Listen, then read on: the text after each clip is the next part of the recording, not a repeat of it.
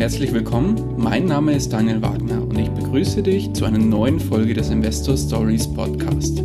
Erfahre von anderen Investoren, wie sie gestartet sind und welche Erfahrungen sie auf ihrem bisherigen Weg gemacht haben.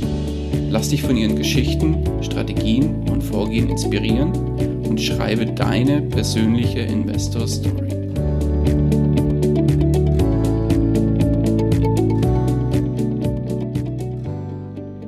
Bevor es mit der eigentlichen Podcast-Folge losgeht, möchte ich dir noch kurz unseren Werbepartner vorstellen. Und zwar das Anlegerportal extraetf.com.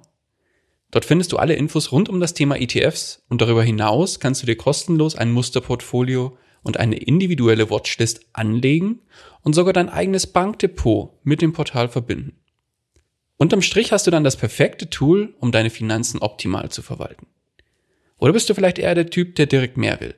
Auf einen Schlag mehrere Musterportfolios, Watchlists und Bankverbindungen nutzen und sinnvoll in eine Übersicht bringen. Kein Problem. Das Ganze kannst du für kleines Geld bei extra ETFs sofort bekommen und im Jahresabo sparst du noch bares Geld. Und als Hörer des Investor Stories Podcast erhältst du zusätzlich 25% Rabatt auf ein Jahresabo. Nutze hierfür einfach bei der Bestellung den Code Investor Stories und lege im Anschluss direkt los. Weitere Infos dazu findest du unter investor-stories.de slash extra ETF oder unter dem Link in den Shownotes. Und jetzt wünsche ich dir viel Spaß bei der kommenden Podcast-Folge. Hallo und herzlich willkommen zu einer neuen Folge des Investor Stories Podcast.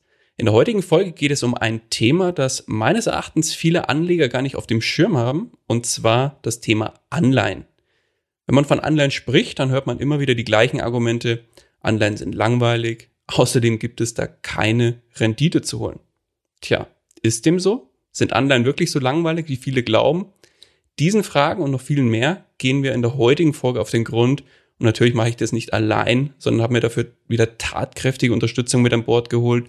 Und zwar Peter Thilo Hasler. Peter ist seit über 25 Jahren als Aktienanalyst tätig Buchautor von mehreren Fachbüchern zum Thema Aktien und Anleihen und eins davon ist unter anderem alles, was Sie über Anleihen wissen müssen, was vor kurzem auch erschienen ist. Und darüber hinaus hat er gemeinsam mit seiner Frau Susanne das bankenunabhängige Research House Fiend Capital gegründet, wo er selbst auch noch als Analyst tätig ist. Ich freue mich sehr, dich heute im Podcast begrüßen zu dürfen und dass du uns Rede und Antwort zum Thema Anleihen stehst. Peter, grüß dich. Hi. Danke, dass ich hier sein darf. Ja, schön, dass du da bist. Wie gesagt, heute Thema Anleihen. Ich habe es gerade in der Einleitung auch erwähnt. Viele haben das gar nicht auf dem Schirm. Ich nehme mich da übrigens nicht aus. Da die Frage, zu Recht oder sind Anleihen etwas, was ja jeder Privatanleger eigentlich im Portfolio haben sollte? Ja. Also grundsätzlich ähm, bin ich natürlich auch ein Aktienmensch und in meinem Portfolio ist wahrscheinlich wie bei dir und bei den meisten der Zuhörer auch die Mehrheit in Aktien investiert. Aber wir müssen jetzt erstmal, vielleicht gehen wir erstmal in die Theorie hinein, um das von der Theorie her aufzuzäumen. Und da ist es ganz klar, dass eine, eine Diversifikation, die wir, glaube ich, alle zustimmen würden, ähm, für eine bessere Rendite und besseres oder Rendite-Risikoprofil führt, als sich zu fokussieren. Und die Fokussierung ähm, oder die Diversifikation bezieht sich jetzt nicht allein darauf, dass man zehn verschiedene Aktien kauft, sondern dass man sich auch in den verschiedenen Assetklassen äh, diversifiziert. Und äh, Anleihen sind nun mal eine der bedeutendsten Assetklassen. Anleihen gibt es sehr viel länger als Aktien, die gibt es schon seit Hunderten von Jahren. Und ähm, insofern sollte man auch und sollte man auch einen Teil seines Depots in Anleihen investieren. So wie man ja auch einen Teil seines Depots in ETFs und vielleicht in Immobilien und in äh, Bitcoins oder was auch immer, Kryptowährungen man investiert, sollte man eben auch Anleihen berücksichtigen. Ähm, was die Rendite anbelangt, ähm, da ist ein großes, liegt ein großes Missverständnis vor, weil man sich natürlich jetzt immer nur anschaut, ja, man sieht hier eine, ähm, eine Verzinsung vielleicht von 0,5 Prozent oder 1 Prozent oder wenn man einen High-Yield-Bond nimmt äh, von 5 oder 10 Prozent und sagt, das ist ja viel zu wenig, viel weniger als ähm, als ich jetzt mit Aktien machen kann. Ähm, wenn man sich jetzt aber die zum Beispiel Indizes anschaut, Anleiheindizes anschaut, wie die in den letzten drei, fünf, zehn Jahren performt haben, dann ist es sehr viel mehr als diese 0,5 oder 1 Prozent, die man heute für äh, High-Grade-Anleihen bekommt. Also wenn Sie heute eine, wenn wir heute eine Anleihe von Siemens oder Allianz oder BMW kauft, liegt man ja bei irgendwo bei 0,5 Prozent. Und wenn man eine Anleihe vom Staat kauft, dann ist man sogar im Minusbereich. Und dann sagt natürlich jeder, ich kaufe dann eine Anleihe, um dann Minuszinsen zu machen. Und genau das ist es ja, dass man das nicht macht, weil die Kurse ja steigen und diese äh, Entwicklungen, die wir hier beobachtet haben in den letzten fünf Jahren, waren also selbst bei ähm, AAA-Anleihen oder AA-Anleihen konnte man mit Anleihen zwischen fünf und sieben Prozent machen pro Jahr.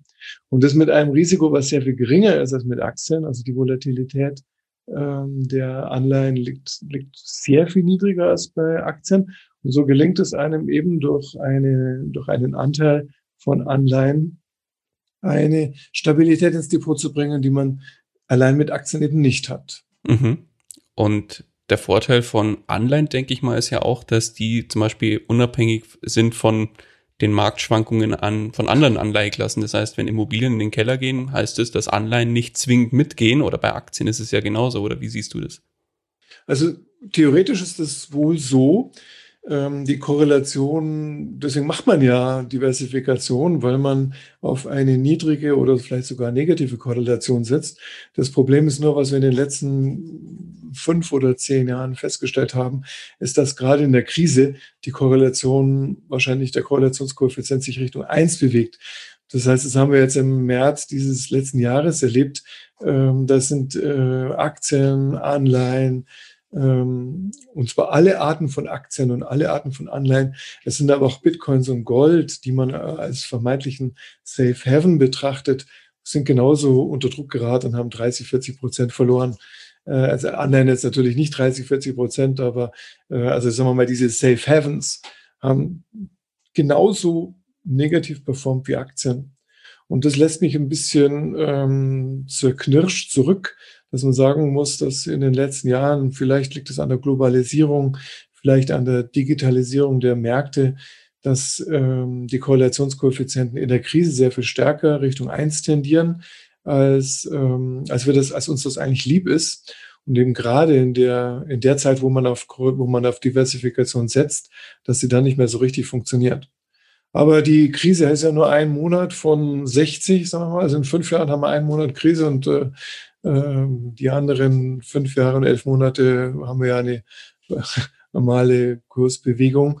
Und äh, in dieser Zeit funktioniert dann eben auch die Diversifikation wunderbar. Okay, wunderbar. Dann, ja, um uns, um besser zu verstehen zu können, was eine Anleihe überhaupt ist, gib uns doch vielleicht mal einen Kurzüberblick, wie so eine Anleihe typischerweise funktioniert und welche Parteien beim Thema Anleihe eine Rolle spielen. Also wenn man die Anleihe kauft, dann wird man Gläubiger, bei einer Aktie wird man Eigentümer. Eine Anleihe kann ich, äh, bekomme ich ähm, das eingesetzte Kapital zurück.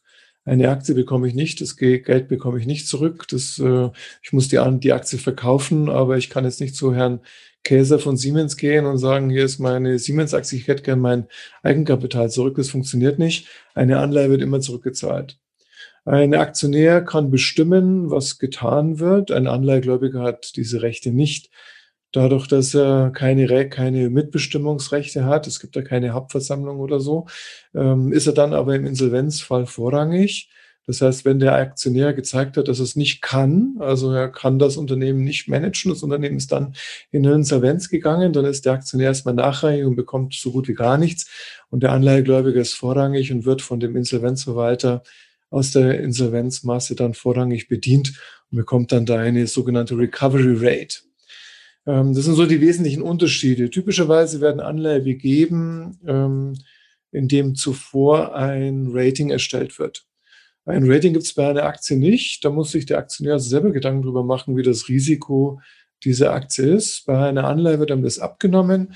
Da gibt es also eine Ratingagentur, die dann zumindest mal das Risiko einstuft und da gibt es drei weltbekannte Ratingagenturen, Standard Poor's, Fitch und Moody's, die das schon seit äh, über 100 Jahren machen. Also die Vor Vorläufer von Standard Poor's sind aus den 1860er Jahren, als da in Amerika ähm, die Eisenbahnen Richtung Westen gebaut wurden und dann die Banken nicht hinterhergekommen sind. Und dann hat also ein, ein Mr. Poor's ähm, dort die, die Geschäfte an der Hand der, entlang der Eisenbahnlinie eingewertet.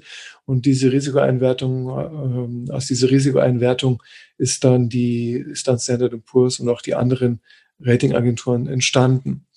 Ähm, und diese erstellen dann ein Risikoprofil über den Emittenten und sagen und geben dann eine Note, diese weltberühmten Noten AAA, AA, Single A, Triple B, Double B, Single B und dann geht es mit C weiter. Und bei D ist dann Schluss. D steht für Default, also für Ausfall. Das heißt, wenn ein, ein Emittent ausgefallen ist, in Insolvenz gegangen ist, dann kriegt er das Rating D und der Kurs der Anleihe steht dann auch bei zwei oder drei oder fünf Prozent. Und wenn also so ein Rating dann äh, erstellt wurde, also wir jetzt ein Triple B Rating, dann schauen die ähm, Emissionsbanken in große Dan Datenbanken hinein und schauen danach, ähm, okay, mit einem Triple B und einer Laufzeit von sechs Jahren werden andere äh, Emittenten mit einer mit einem, mit einem, mit einer Rendite von 2,5 Prozent bewertet. Und dann muss man dieser Anleihe eben auch eine, einen Zins von 2,5 Prozent geben. Und das ist dann der Coupon, den der Emittent dann pro Jahr oder vierteljährlich oder halbjährlich, je nachdem, wie hoch, wie lang der Zins, die Zinszahlungsperiode ist. Aber in der Regel im Jahr bekommt man also dann einmal im Jahr 2,5 Prozent auf den Nominalbetrag, den man in diese Anleihe investiert hat. Typische Nominalbeträge sind 1000 Euro und ein Vielfaches davon. Das heißt, da kriegt man dann immer so eine 1000 Euro Anleihe kauft, bekommt man dann bei 2,5 Prozent an diesem Zinszahlungstag 25 Euro Zinsen ausgezahlt. Und nach fünf, sechs, sieben Jahren, was so die typischen Laufzeiten sind, bekommt man nicht nur die 25 Euro, sondern auch seine 1000 Euro nominal zurückgezahlt. Das heißt, es ist eine Kapitalüberlassung auf Zeit, was natürlich auch beim Unternehmen Konsequenzen hat, weil das Unternehmen muss sich dann überlegen, was macht man mit dem Kapital? Man hat es ja nicht unendlich wie bei einer wie bei einer Aktienkapitalerhöhung. Ähm, da kann man dann unendlich damit arbeiten. In diesem Fall liegt dann das Kapital eben nur für einen Zeitraum von fünf, sechs, sieben Jahren oder zehn Jahren. Es gibt auch 30-jährige Anleihen, gibt es auch, gibt auch 100-jährige Anleihen, aber das sind eher die, die Ausnahmen. Also der typische Fall liegt dann zwischen vier und sechs, sieben Jahren. Und da muss man eben in dieser Zeit das Kapital so gut anlegen, dass man am Schluss wieder das Kapital hat, um die Anleihe zurückzubezahlen. Wenn das nicht funktioniert, was bei vielen, gerade bei Frequent äh, Issuers der Fall ist, also eine Siemens oder eine Allianz oder BMW, die haben eigentlich noch nie eine Anleihe richtig zurückgezahlt, weil die dann eben einen Monat vor Ablauf der Laufzeit eine neue Anleihe begeben und aus dieser neuen Anlage dann, Anleihe dann die alte zurückbezahlen. Also rum, okay. Das ist dann ein wiederkehrender Prozess in der Emissionsaktivität der Emittenten. Jetzt hast du schon so einige Begrifflichkeiten in den Raum geworfen. Emissionsbank, also was für mich ganz spannend war, du hast jetzt gerade gesagt, okay, die bestimmt dann tatsächlich die Rendite. Ist es nicht derjenige, der die Anleihe ausgibt, bestimmt nicht derjenige, wie viel Zins er bereit ist zu zahlen? Nee, nee, also der, der Emittent tut es ja nicht alleine eine Anleihe begeben, sondern er braucht ja Investoren dafür. Und äh, um da die Investoren ja nicht selber ansprechen kann, er kennt ja keine Investoren, äh, braucht eine Bank, die diese Investorenansprache für ihn übernimmt. Das heißt also, der Emittent mandatiert eine Bank und sagt, ich hätte gerne hier eine Anleihe, will 500 Millionen einsammeln, äh, finde mal heraus, wie viel Zinsen ich dafür bezahlen muss. Und dann fragt die Bank ihre Kontakte, ihre Investoren, so wie das ja auch bei einem Börsengang mit Aktien auch der Fall ist. Da fragt ja auch die Bank die Investoren, wie viel seid ihr bereit für diese Aktie zu bezahlen? Und aus diesem Feedback der Investoren wird dann die Bookbuilding-Bandbreite festgelegt. Und so ist es auch bei einer Anleihe. Die Feedback der Investoren ist dann, was weiß ich, 2,3 Prozent, 2,5 Prozent, 2,7 Prozent. Und aus dieser Mischung wird dann eben ein Zins festgelegt und dann die Anleihe bei diesen Investoren platziert. Mhm. Und da werden ja typischerweise wahrscheinlich keine privaten Investoren gefragt, so der kleine Mann wie du und ich, sondern da werden dann wahrscheinlich institutionelle befragt, oder? Absolut. Mhm. okay. Dann, ja, dann gibt's jetzt natürlich einige Begrifflichkeiten in Bezug auf Anleihen. Welche Begrifflichkeiten sollte ich als Privatanleger oder wenn ich mich mit Anleihen beschäftigen möchte, auf jeden Fall kennen? Also erstmal die Nominalverzinsung. Das ist also der Zins, den, die, den das Unternehmen auf das Nominal bezahlt. Also in unserem Beispiel jetzt gerade 2,5 Prozent. Wenn das Unternehmen jetzt eine 100 Millionen Anleihe ausgegeben hat, dann muss es jedes Jahr 2,5 Prozent auf diese 100 Millionen, also 2,5 Millionen an Zinsen bezahlen. Ähm, Anleihen werden in Prozent gehandelt. Das ist also nicht ein Euro, der da auf der Y-Achse steht, sondern ein Prozentsatz. Das heißt, typischerweise werden, werden äh, Anleihen dann mit 100 Prozent emittiert und bewegen sich dann eben waagrecht vor sich hin, mal 100,1, mal 99,9, je nachdem, wie Angebot und Nachfrage so ausfallen. Und ähm, wenn ich dann die Anleihe für 99 Prozent kaufe, weil sie ein Prozent gesunken ist, dann bekomme ich aber nach wie vor die 2,5 Prozent auf die 99, die ich ja dann bezahlt habe. Das heißt, meine effektive Zinsung ist dann höher. Weil ich ja nur 99 bezahlt habe, kriege aber 2,5 auf die 100, dann habe ich jetzt eine effektive Zinsung vielleicht von 2,6 oder 2,7 Prozent äh, je nachdem, wie lang die Laufzeit dann ist. Das muss man aber selber nicht ausrechnen. Wenn man in der irgendeiner, äh, irgendeiner Finanzdienstleistungs-Homepage ist, dann steht dort die Effektivverzinsung schon für einen ausgerechnet da bereit. Und typischerweise bewegen sich also Anleihenkurse sehr gemächlich vor sich hin, was ja auch das Zeichen für niedriges Risiko ist. Manchmal kommt es aber zu sehr starken Kursveränderungen von einem Tag auf den anderen. Und dann ist typischerweise ein sogenannter Rating-Event gewesen. Das heißt, die Ratingagentur hat das Rating für diesen Emittenten verändert. Man hat sich also nochmal hingesetzt, hat sich Gedanken darüber gemacht, was, wie ist denn jetzt das Risiko dieses Emittenten, hat festgestellt, oh, jetzt in Covid-19 ähm, geht es denen richtig schlecht, denen laufen die Kunden davon, dann, verschlägt, dann nehmen wir mal das Rating runter von Triple B auf Double B. Ja, und jetzt ist dabei diese Nominalverzinsung von 2,5 Prozent und die Effektivverzinsung, mit der die Anleihe gerade gehandelt wird, die passt jetzt nicht mehr zu diesem gestiegenen Risiko. Das heißt, der Kurs der Anleihe muss fallen, damit ich diese 2,5 nominal auf einen noch niedrigeren Kurs bekomme, damit dann die Effektivverzinsung wieder dieses Double B, dieses neue, schlechtere Rating widerspiegelt. Und das heißt, wir haben dann einen sehr starken und sehr plötzlichen, abrupten Kursverfall, vielleicht auf 95 oder 90, je nachdem, wie die Rating-Abstufung war. Und auf diesen, auf diesen niedrigeren Kurs dann mit der, Effektiv mit der Nominalverzinsung von 2,5 haben wir dann eine, eine Effektivrendite, die daneben deutlich höher ist als im Ursprungsfall. Natürlich geht es auch in die andere Richtung. Das Rating kann natürlich auch raufgestuft werden. Dann steigen die Kurse, weil für dieses dann bessere Rating ja ein Zins von 2,5 Prozent viel zu viel ist. Und dann muss man eben mehr bezahlen für solche Anleihen. Dann sind die Investoren einfach auch bereit, mehr Geld dafür auszugeben, für mehr Sicherheit, genau. sage ich jetzt mal, oder? Genau, für geringeres mhm. Risiko, mehr Sicherheit. Und so, das sind also die, Haupt, die Hauptthemen, die man eigentlich wissen muss. Also Nominalverzinsung, Effektivverzinsung. Es gibt dann auch noch die laufende Verzinsung. Da berechnet man einfach die 2,5 Prozent durch den Kurs. Äh, bei der Effektivverzinsung wird auch unterstellt, dass man dann die zwischenzeitlichen Zinsen wieder zu dieser Anleihe anlegen kann.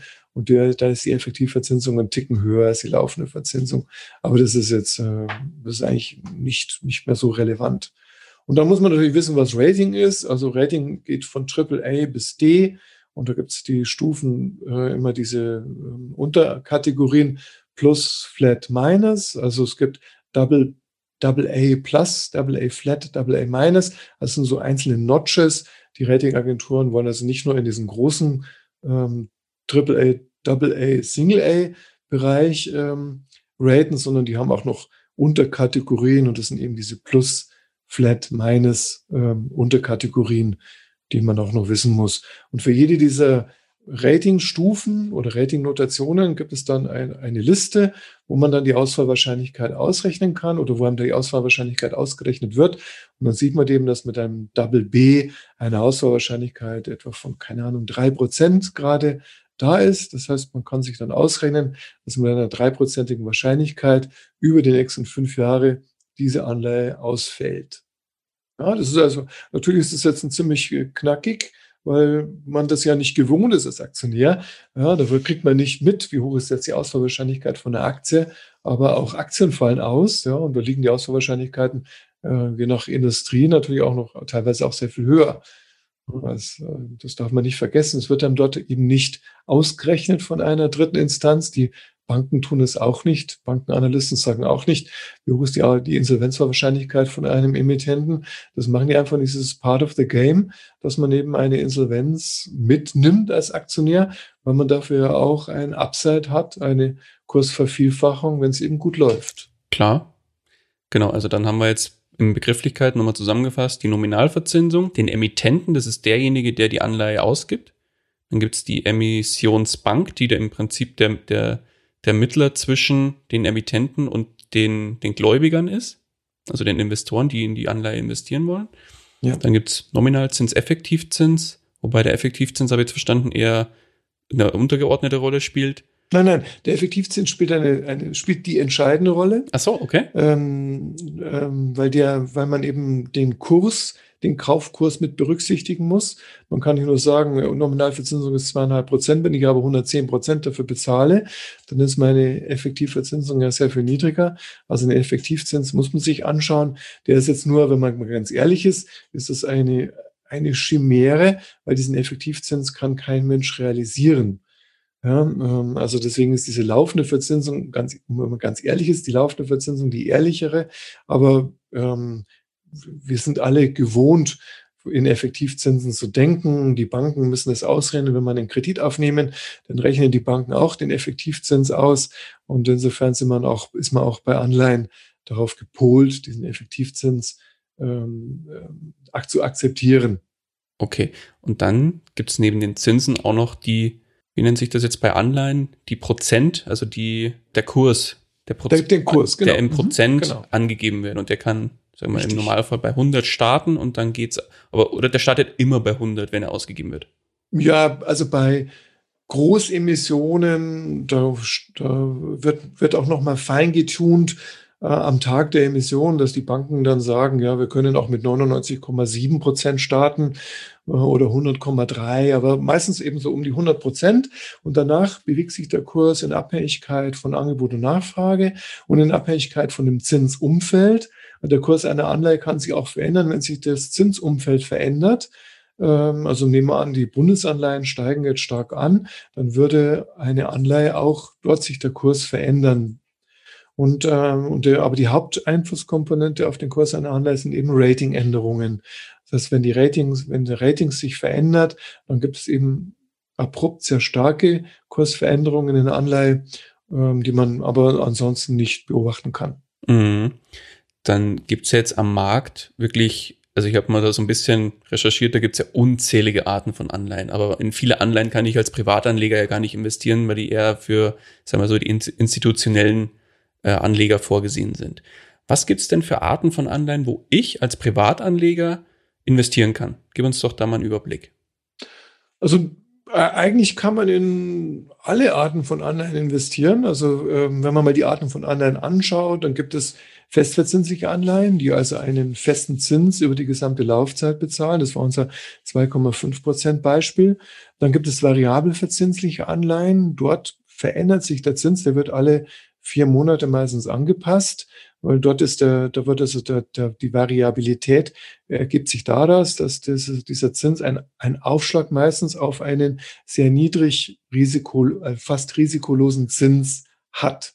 Also nehmen wir an, es gibt dann einen Euribor, das ist ein, ähm, ein Zinssatz, zu dem sich Banken in der, in der Eurozone gegenseitig Geld leihen auf sehr kurze Fristen.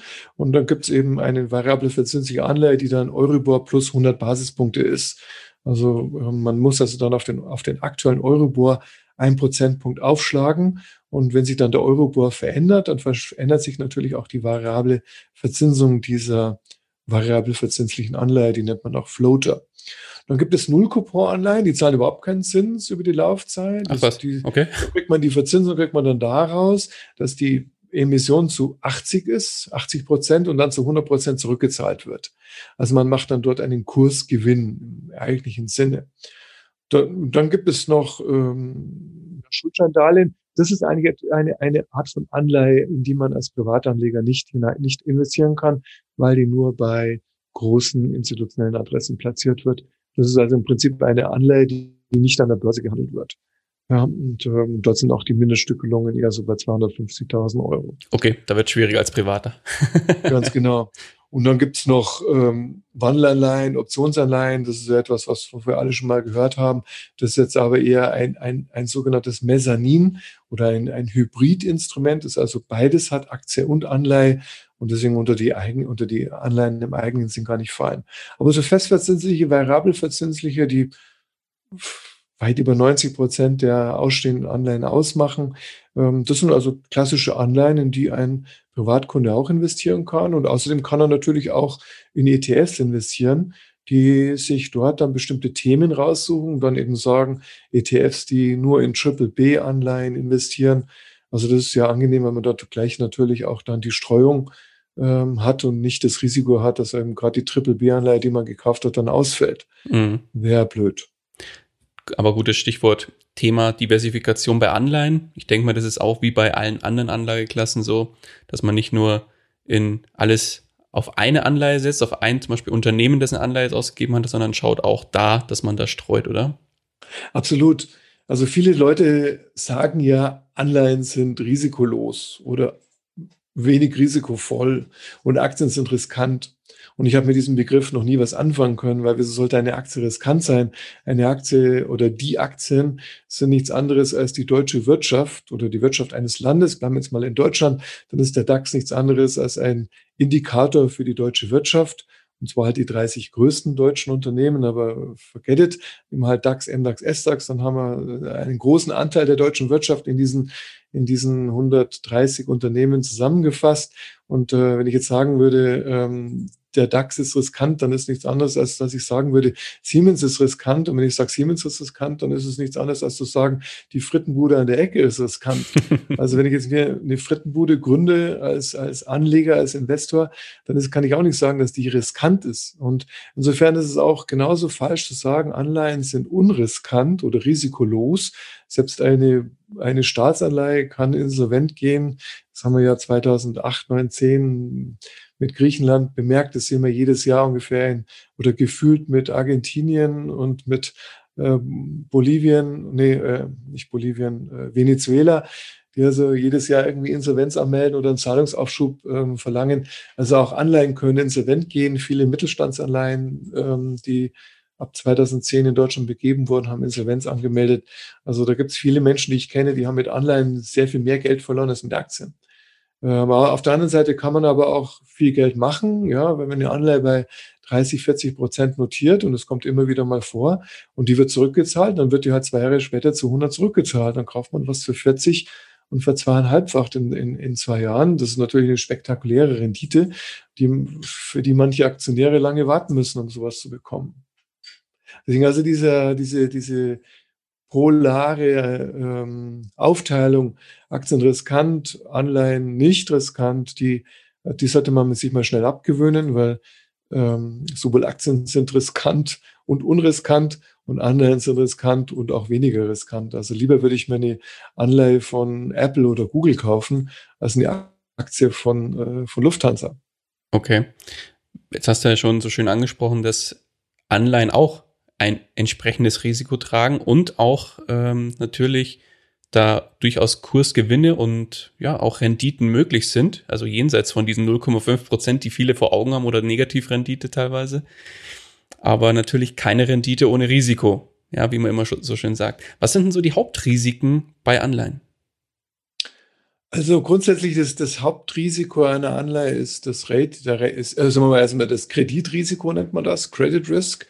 Das ist Hauptrisiko einer Anleihe. Das heißt, der Kreditnehmer fällt aus, es gibt eine Default, Insolvenz und der Kurs der Anleihe fällt auf ein, zwei, drei Prozent. Das ist das Hauptrisiko, Kreditausfallrisiko. Das habe ich natürlich bei einer Aktie auch. Auch der auch eine aktienemittierende Gesellschaft kann Insolvenz anmelden, dann fällt der Kurs auch. Jetzt haben wir es ja gesehen, gerade bei Art Modemärkte vor kurzem steht die Aktie jetzt bei 75 Cent. Ähm, das ist das Hauptrisiko. Das, dann gibt es zwei weitere große Risiken. Das eine ist das Ratingrisiko, also das Bonitätsänderungsrisiko. Ähm, das heißt, also dort verändert sich dieses Risiko einer Anleihe während der Laufzeit oder eines Emittenten während der Laufzeit.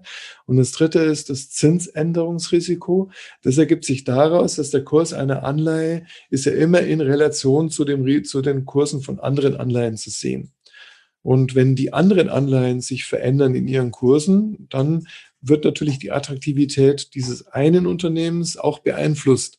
Wenn ich also jetzt, nehme an, ich habe jetzt fünf Anleihen, alles in dem Bereich von Triple B geratet und alle haben irgendwie eine Effektivverzinsung von zwei Prozent. Wenn jetzt die Kurse der anderen Anleihen fallen und ähm, dort die Renditen steigen, dann wird auch unser Emittent im Kurs fallen, weil die Renditen eben in Relation zu den Renditen der anderen Anleihen eingeschätzt werden und da muss auch unser Kurs der Anleihe fallen. Wird immer, so wie bei einer Aktie auch, wenn das KGV bei 30 ist, ja, für eine Peer Group, dann sagt man eben, ja, da muss das KGV von unserem Unternehmen auch bei 30 sein. Ob das jetzt so sinnvoll ist oder nicht, das spielt auch eine ganz andere Rolle, aber so funktioniert der Kapitalmarkt halt. Und äh, Anleihen sind ja extrem effizient gepreist. Ja, also da gibt es kaum, ganz selten mal so Schnäppchen. Ja, dafür ist dieser Markt einfach zu effizient, weil man eben keine Gewinnprognosen machen muss. Ja, bei Aktien muss ich Gewinnprognosen machen und da hat ja jeder eine andere Einschätzung über die Gewinne von Daimler im nächsten Jahr. Aber bei einer Anleihe habe ich diese Gewinnprognosen Notwendigkeit nicht, weil ich weiß, ich kriege meine zwei Prozent. Das heißt also, die äh, Anleihen sind wesentlich effizienter bepreist, weil ich eben nur diese zwei Prozent im Verhältnis zu den Triple B-Anleihen von anderen Emittenten sehen muss. Und deswegen reagieren Anleihen auch sehr viel schneller auf Marktveränderungen, entweder weil die Bundesanleihenzinsen als der Basiszins, gegenüber dem alle Anleihen bewertet werden, sich verändern oder weil die Peer Group sich verändert. Und das sind die Hauptrisiken. Also Kreditrisiko, sprich Ausfallrisiko, Bonitätsänderungsrisiko und Zinsänderungsrisiko aus dem Zinsumfeld. Mhm. Wie ist es denn bei, bei Anleihen? Wer gibt denn, jetzt haben wir ja vorhin schon gehört, der Staat kann ja Anleihen ausgeben, Unternehmen können Anleihen ausgeben. Sind es so die zwei typischen Bereiche, wo die Anleihen herkommen oder gibt es noch weitere?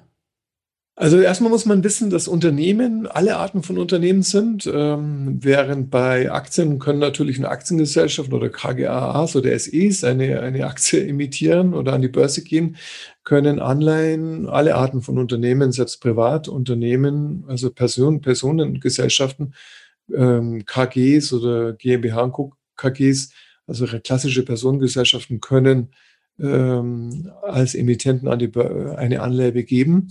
Ähm, dann gibt es, also das ist ein Unterschied. Der nächste Unterschied ist, dass eben Staaten ähm, als Emittenten tätig sind ähm, und als dritte, als dritte Anleihetyp, Emittententyp sind supranationale Gesellschaften wie die EU oder wie die UNICEF oder ähm, die Weltbank, die eben auch ähm, Anleihen begeben kann, die nicht ein Staat sind, aber ungefähr ein ähnliches Risiko haben wie Staaten. Okay, und da kann ich aber als Privatanleger auch investieren drin? Da gibt es bestimmt auch ähm, Anleihen mit niedrigem ähm, Nominal. Oder im Zweifel halt über ETFs wahrscheinlich. Genau, ETFs geht immer. Mhm, okay. Dann, ja. Jetzt für mich die Frage, wenn ich jetzt, sagen wir mal, ich könnte, ich, ich kaufe jetzt eine Anleihe von Siemens, dass wir mal ein konkretes Beispiel haben. Siemens ist ja, sage ich mal, doch sehr groß, Milliardenunternehmen. Kann die Anleihe ausfallen von Siemens, während die Aktie weiter bestehen bleibt oder andersrum? Nein. Also der, die, die, die Insolvenz meldet immer der Emittent an. Und ähm, davon ist natürlich die Aktie und die Anleihe gleichermaßen betroffen. Okay, das heißt, wenn die Anleihe ausfällt, ist im Prinzip der, der, derjenige dahinter eigentlich insolvent, kann man sagen, oder? Genau, erst fällt der, also der Emittent fällt aus, mhm. der Emittent meldet Zahlungsunfähigkeit an und daraufhin werden die Anleihen und Aktien reagieren. Okay. Das ist immer so rum. Also es kann nicht sein, dass zum Beispiel jetzt mal auch blöd gesagt, Siemens ist jetzt wahrscheinlich unwahrscheinlich, aber eher so ein, so ein kleineres Unternehmen sagt, ich kann die, die Zinsen nicht bezahlen, obwohl es mir so gut geht, aber ich habe das Geld einfach nicht. Ja. ja. Also das geht nicht. Mhm. Das ist auch der, ähm, das ist auch ein großer Unterschied nochmal zwischen Aktien und Anleihen. Da haben wir am Anfang gesprochen.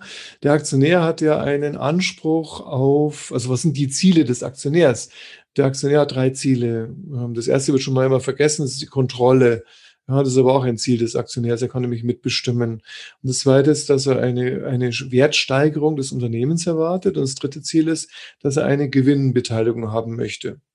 Ja, also die Wertsteigerung des Unternehmens und die Gewinnbeteiligung sind ja schon ein Zielkonflikt. Weil wenn ich eine Gewinnbeteiligung habe, sprich werden die, die, die Gewinne ausgeschüttet, dann stehen sie ja dem Unternehmen nicht für Investitionen zur Verfügung, die dann das zweite Ziel, nämlich die Wertsteigerung in der Zukunft ja beeinflussen würden.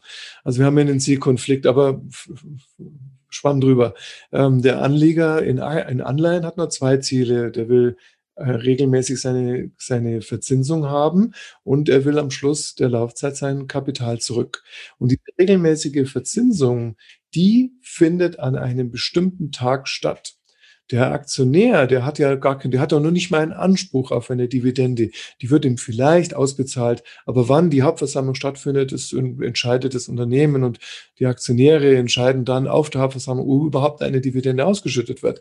Der Anleger einer, einer Anleihe, der hat einen Anspruch und zwar einen unbedingten Zinszahlungsanspruch an diesen einen Tag. Das heißt, am 15. März 2021 bekommt er seine Zinsen. Das, der Emittent muss also an diesem diesem Tag Zinsen gezahlt haben und nicht am 16. oder 17., sondern ist bereits ein Zahlungsausfall da und die Anleihe wird von der Ratingagentur angeschaut und man kriegt dann so eine Grace Period meinetwegen von ein paar Tagen, wo ähm, dann man, man dann vielleicht nochmal nachbezahlen darf. Aber äh, streng juristisch gesehen ist dort bereits der Ausfall da und das Unternehmen gerät hat, hat ein Problem. Das hat der Aktionär oder ein aktienemitierendes Unternehmen ja nicht weil dem, dem, Unternehmen, das Unternehmen sagt halt, wir machen jetzt die Hauptversammlung am 15. Mai und ähm, oder am 17. Mai oder, oder erst im oder erst im November. Das ist also, wird erst wird kurzfristig entschieden und auch vom Unternehmen entschieden. Die Entscheidung ist bei Anleihen nicht mehr erlaubt. Okay. Und bei Anleihen ist es ja, oder man spricht ja in der Finanzszene, spricht man super gerne vom passiven Einkommen. Ja. Das man nichts macht, aber trotzdem Geld, sein, also Geld durch sein Geld das äh, bekommt und sein Geld für sich arbeiten lassen kann. Wenn ich jetzt in Anleihen investieren will, kann man dann vom passiven Einkommen sprechen oder muss ich aktiv wirklich auch, auch was machen bei Anleihen?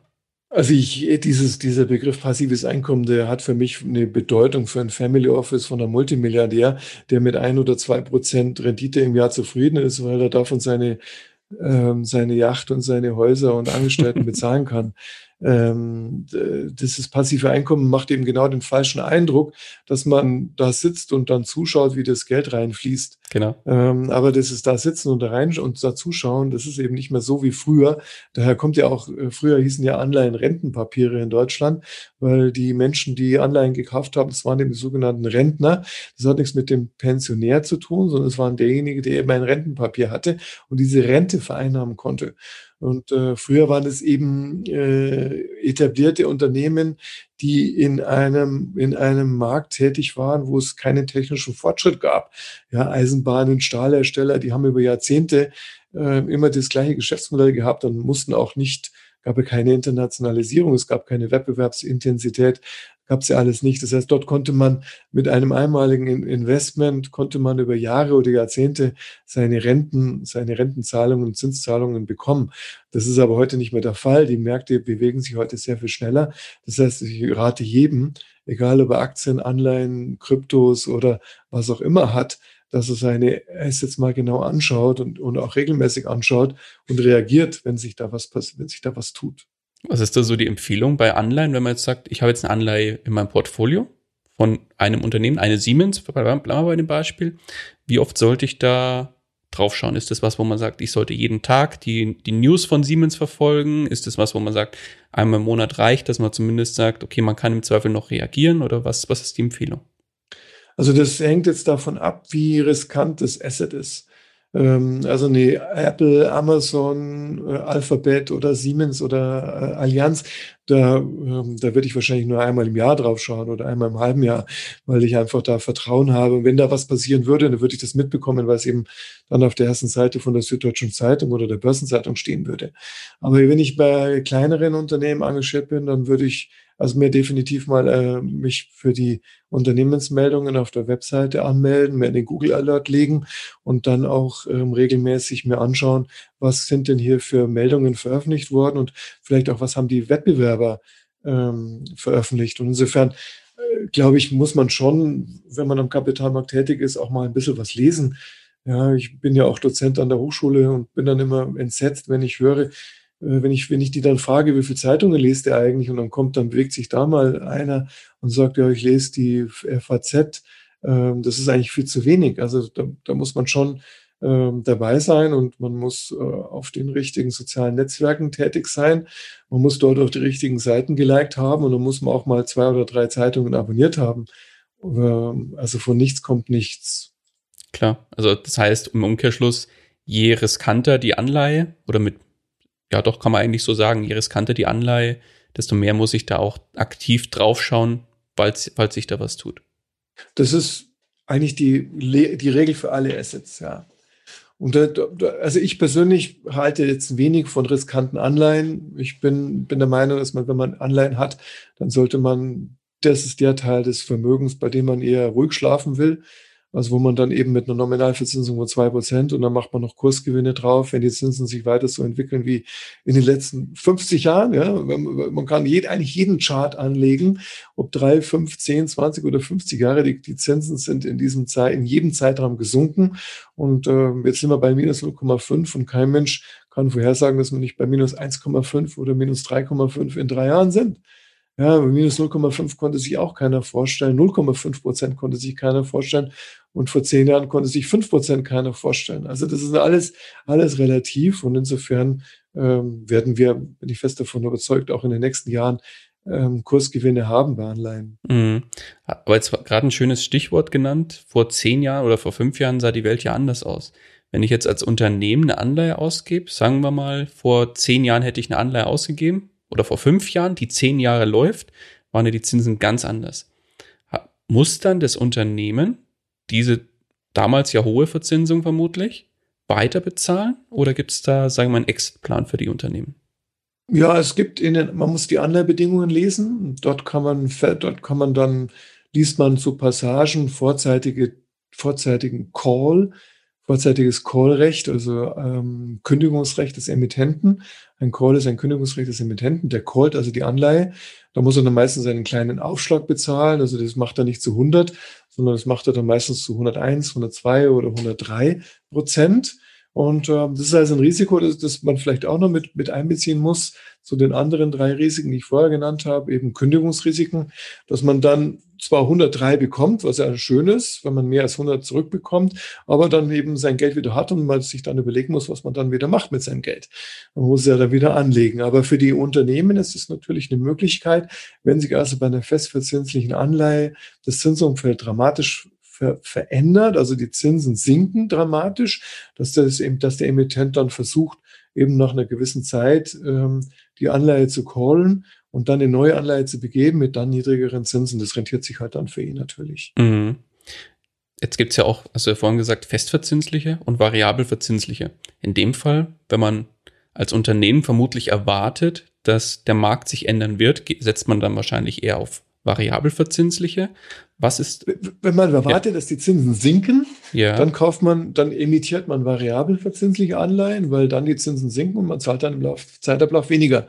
Wenn man glaubt, die Zinsen steigen, dann begibt man eine, eine festverzinsliche Anleihe, um dann dieses niedrige Zinsumfeld jetzt für einen möglichst langen Zeitraum zu sichern. Mhm. Und das ist auch der Vorteil für die Unternehmen wahrscheinlich, dass sie genau auf dieses Pferd dann im Zweifel setzen. Genau. Das also das ist natürlich mhm. eine Spekulation. Wir wissen ja alle, dass kein Mensch die Zukunft vorhersagen Klar. kann. Und, und äh, viele, gerade Immobilienunternehmen, haben ja in den letzten 10, 15 Jahren alle drauf gezahlt, weil sie versucht haben, möglichst langfristige ähm, Anleihen zu begeben. Und dann haben sie eben noch viel dümmer ge gearbeitet, indem sie dann gehatcht haben, also haben dann Hedging, äh, Hedgings gemacht auf die, auf die, auf die festverzinslichen, was, was dann Hedgeverluste nach sich gebracht hat, die dann äh, jedem Quartalsbericht versauen. Mhm. Okay, das heißt, wenn ich jetzt in Aktien investieren will, ist es ja einfach, ich melde mich bei meinem Broker oder bei meiner Bank, wo ich das Depot habe, an. Heute in Online-Zeiten gar kein Thema. Gebe einen Kauforder ab für eine Aktie, die ich mir vorher ausgesucht habe und kaufe die für zum Beispiel 1000 Euro.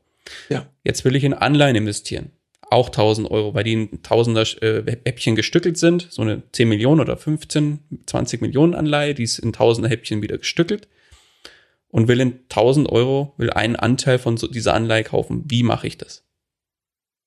Also ähm, wenn man eine Anleihe kauft, dann gibt es noch eine Besonderheit, nämlich den Stückzins, den man bezahlen muss.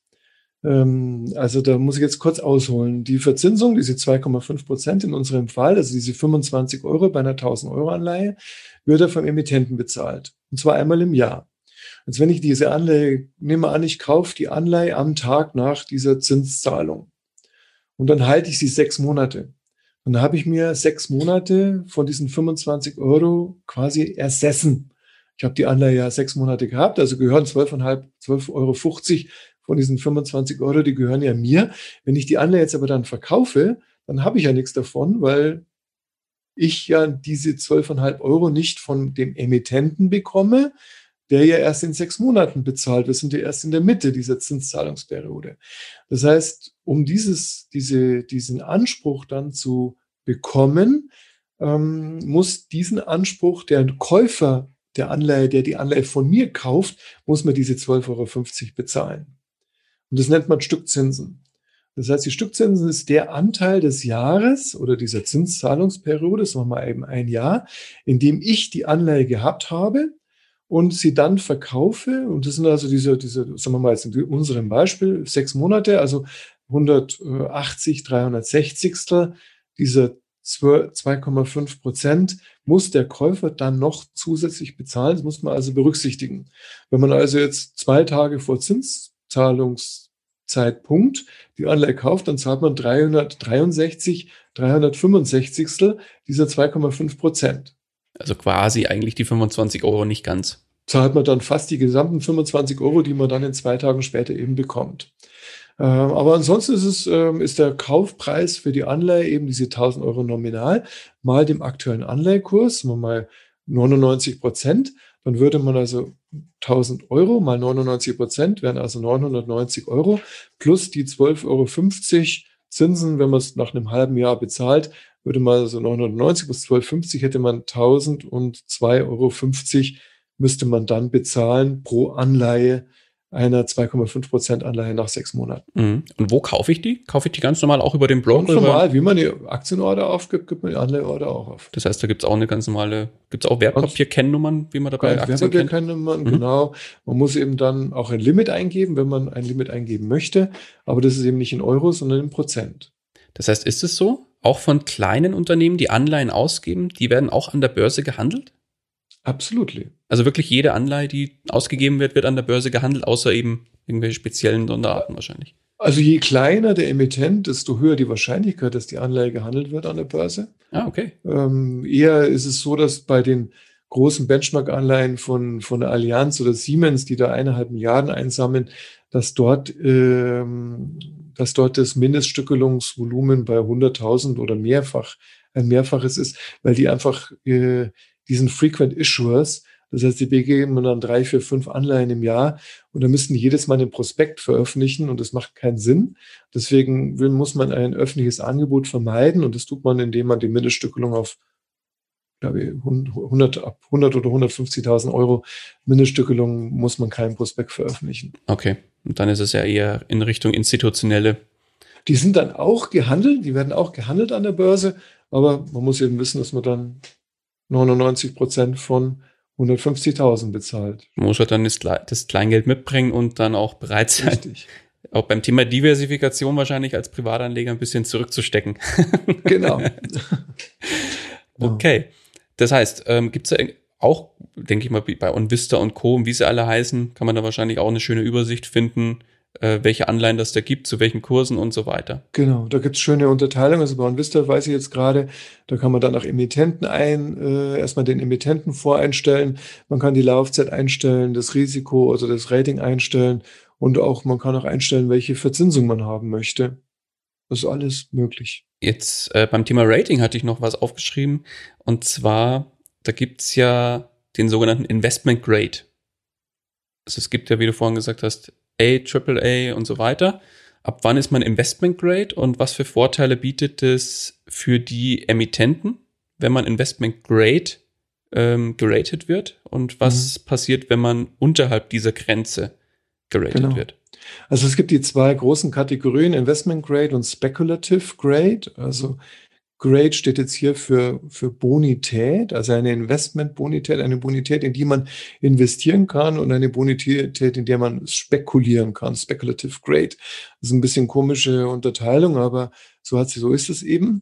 Äh, Speculative Grade wird in Deutschland auch äh, despektierlich als Junk Bond bezeichnet. Also diesen Begriff habe ich was. Für mich ist ein Junk Bond ein mit D geratete Anleihe, weil die ist dann auch wirklich Junk, die ist ausgefallen. Aber eine Thyssen ich meine, es ist so ein hm, ziemlich grottiges Unternehmen, aber deswegen würde ich es trotzdem nicht als Junk bezeichnen, sondern es ist immer ein Speculative Grade Wert, eingestuftes Unternehmen. Der Investment Grade, der geht von AAA, AA, Triple, Single, äh, Single A und dann Triple B. Und dann gibt es ja noch Plus, Flat, Minus und der Investment Grade hört eben bei Triple B Minus auf. Also der schlechteste Triple B Notch, den man haben kann, Triple B Minus, ist noch Investment Grade. Wenn man dann runter rausfällt auf Double B Plus, was das nächstbeste wäre, dann ist man aber schon im Speculative Grade Bereich und der geht dann runter bis D. Also Investment Grade ist von Triple A bis Double bis Triple B minus und äh, Speculative Grade ab Double B plus bis D.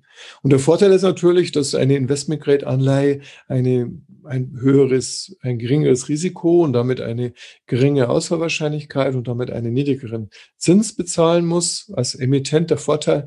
Und ähm, ein Speculative Grade hat höheres Risiko, höhere Ausfallwahrscheinlichkeit, einen höheren Zins.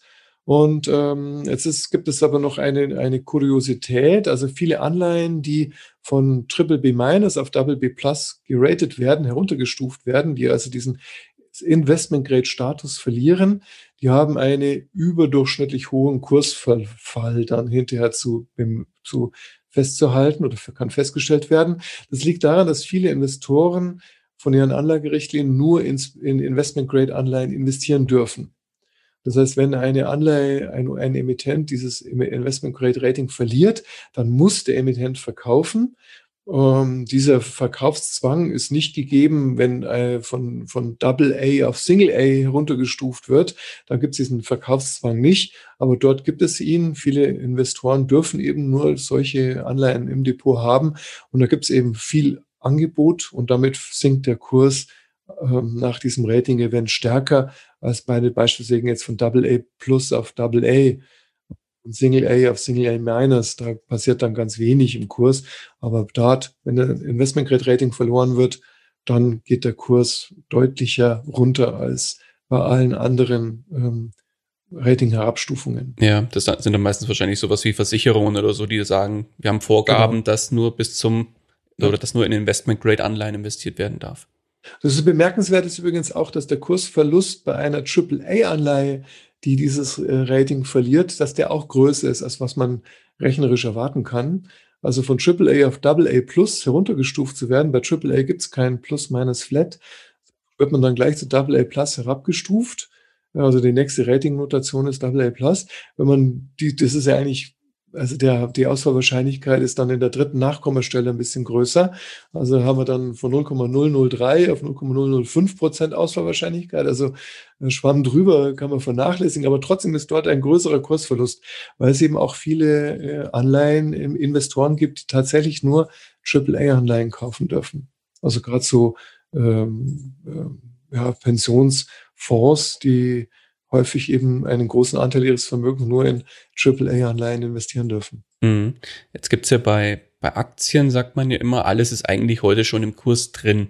Also wenn man jetzt heute eine News liest, ist die eigentlich schon im Kurs enthalten. Das heißt, ja. irgendwas Negatives hat zur Folge, ähm, also so schnell kann man dann in der Regel auch gar nicht reagieren. Da, so schnell ist das auch im Kurs eingepreist. Genauso irgendwelche zukünftigen Ereignisse, die dann bekannt werden.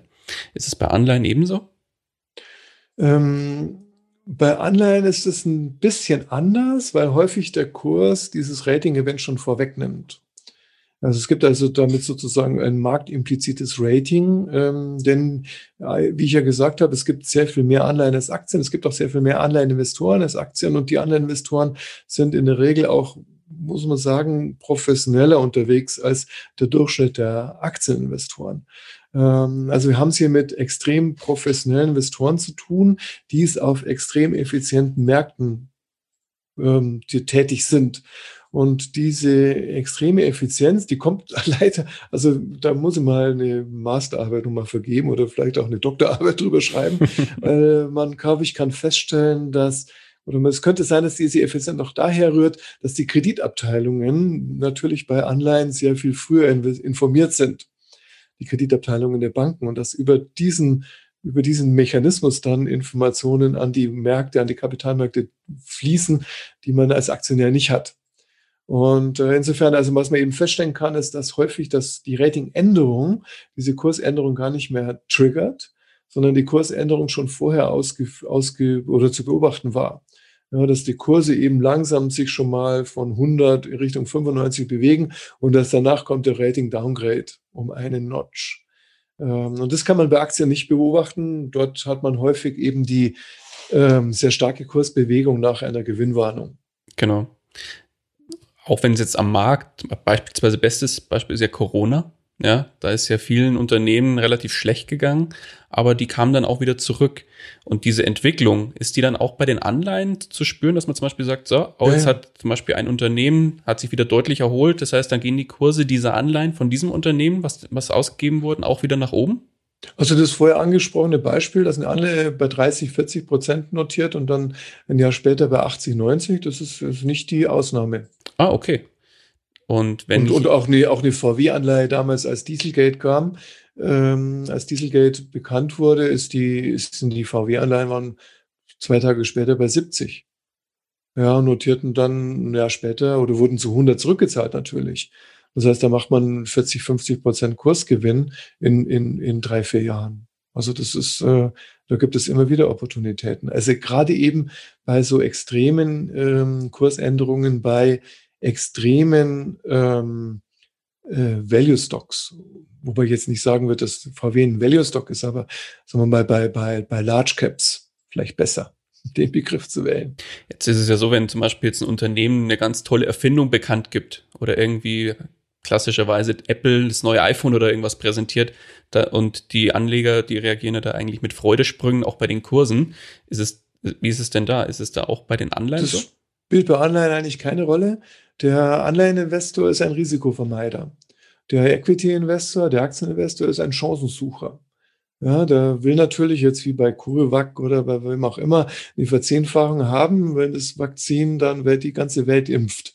Ja, äh, das ist der Anleiheinvestor, der hat davon gar nichts. Wenn der, wenn der Emittent plötzlich eine Milliarde verdient, dann hat er gar nichts davon, weil er immer nur seine fünf Prozent bekommt oder zweieinhalb Prozent. Das heißt, der versucht nur, Risiken zu vermeiden. Das ist auch ein weiterer Unterschied zwischen Aktien, Aktien- und Anleiheninvestoren. Mhm. Und ich glaube, das muss man sich auch als, wenn man als Privat, in, Privatanleger in Anleihen geht, muss man sich dem auch, glaube ich, bewusst sein dass dieser da werden auch wahnsinnig viele, da werden auch wahnsinnig viele Fehler gemacht. Also gerade wenn man, wenn man anschaut, man muss ja den Prospekt lesen, wenn man so eine Anleihe kauft und dann schaut man in die Mittelverwendung rein und da steht jetzt beispielsweise drin, dass da irgend so ein Mittelständler die Mittel, die Mittel aus der Anleihe verwenden will, um in China eine Fabrik zu bauen.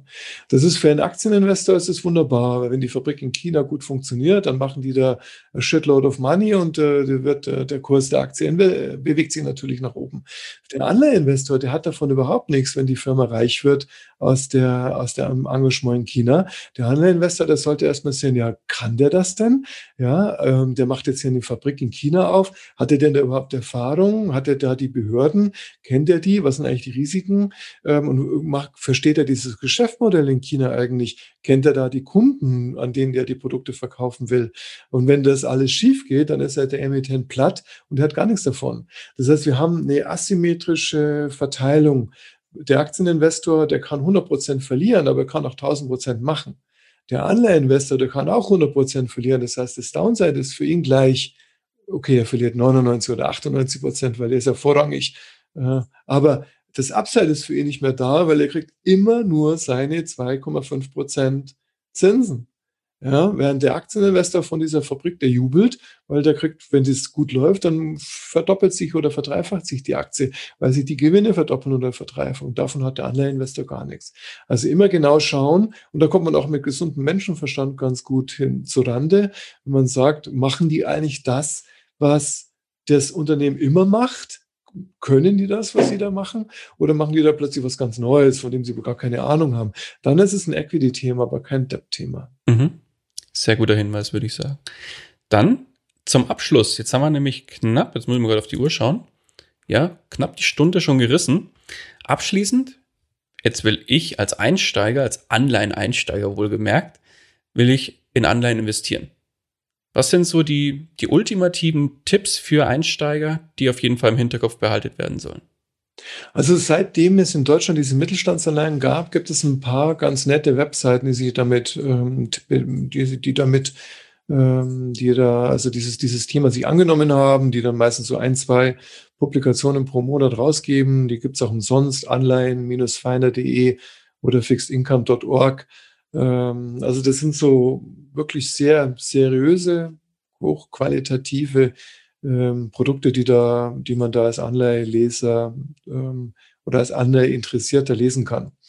Ansonsten, wie gesagt, hilft häufig der gesunde Menschenverstand, wenn man es mit ähm, Globals, ähm, Global ähm, Titans zu tun hat, äh, dann ist das Risiko auch, auch ähm, bemerkenswert niedrig. Da muss ich mich jetzt nicht drum kümmern, ähm, hier täglich ähm, mich weiterzubilden. Aber bei kleinen Unternehmen mit, mit 50 oder 100 oder 200 Millionen Umsatz ähm, oder Anleihevolumen, da muss man dann natürlich schon am Ball bleiben. Dafür kriegt man dort halt auch 5, 6 Prozent. Auch viele Immobilienunternehmen haben mir Anleihen begeben und diese Anleihen dann auch mit Immobilien besichert.